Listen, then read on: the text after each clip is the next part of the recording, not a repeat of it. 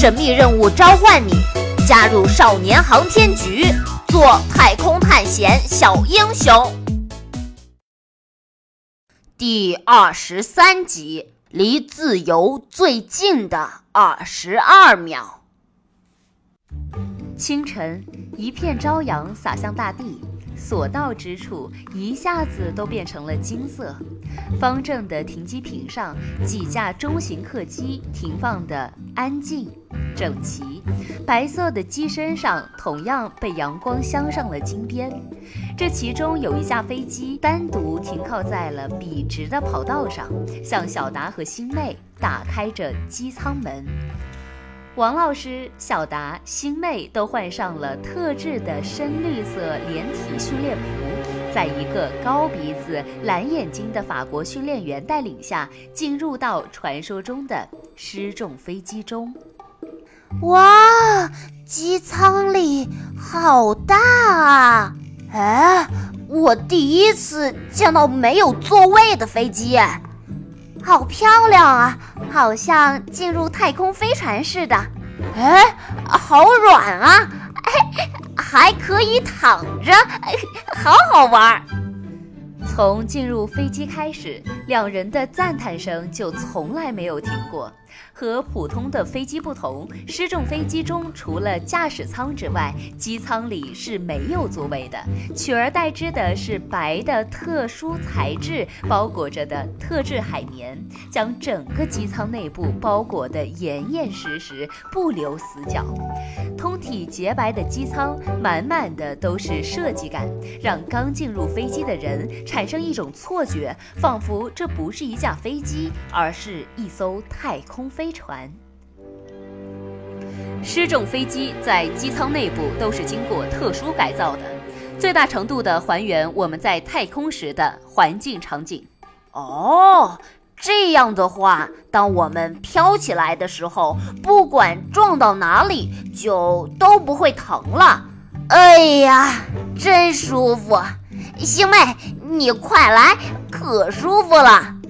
小达索性躺了下来，摆出了一个大字，还不时地招呼着星妹：“做好准备，我们要起飞了。”跑道上，这架印着 “Zero G” 字样的飞机缓缓地转弯、加速、起飞、爬升。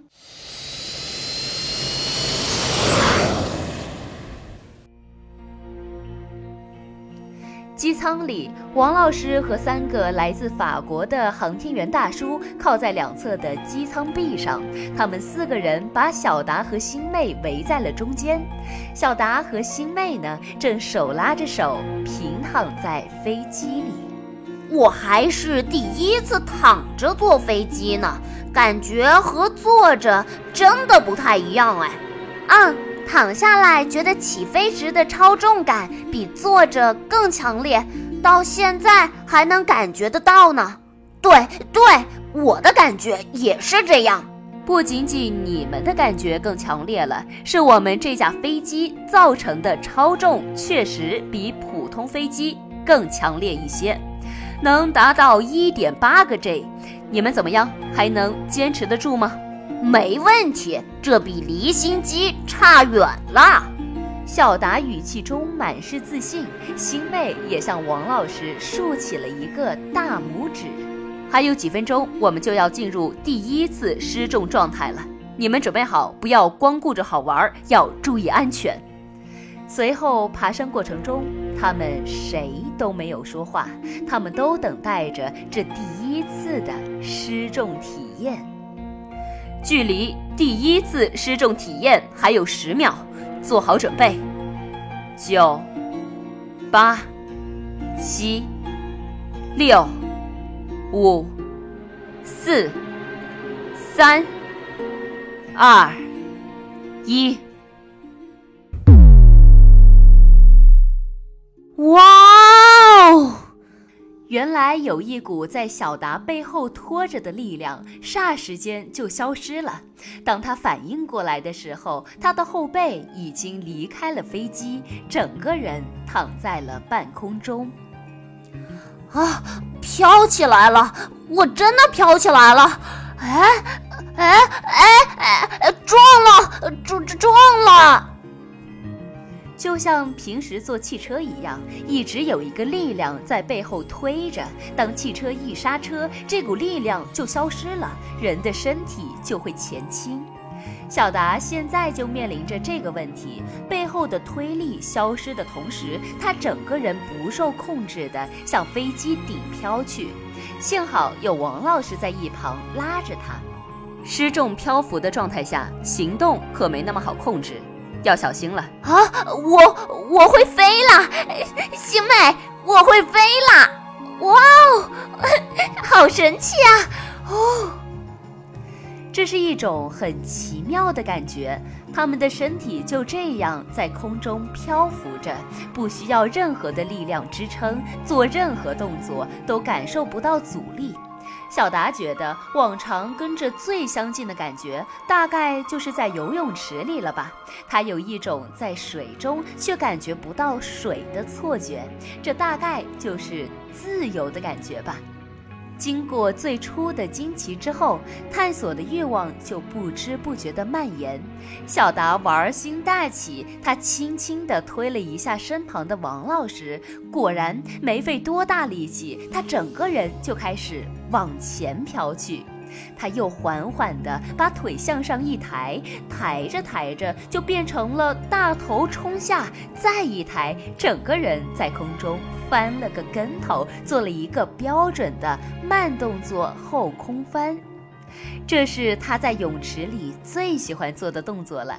失重状态下，原来真的可以想做什么就做什么。呀，看我的！小达松开王老师的手，双脚猛踩了一下机舱，借助着这一下子的力量，他整个人缩成了一个球状，在空中旋转了起来。一圈，两圈，三圈，四圈，没有停下的意思。嘿，哎，西麦，你。看小达像个球一样在空中旋转，星妹突然想使个小坏，她趁小达不注意，在他身上轻轻一推，把他往王老师方向推了过去。你要把我推去哪儿？王老师接球。看来他这是把小达当成了球传了。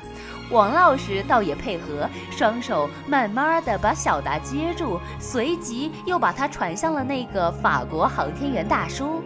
法国航天员大叔又把他传给了另外一个法国航天员大叔。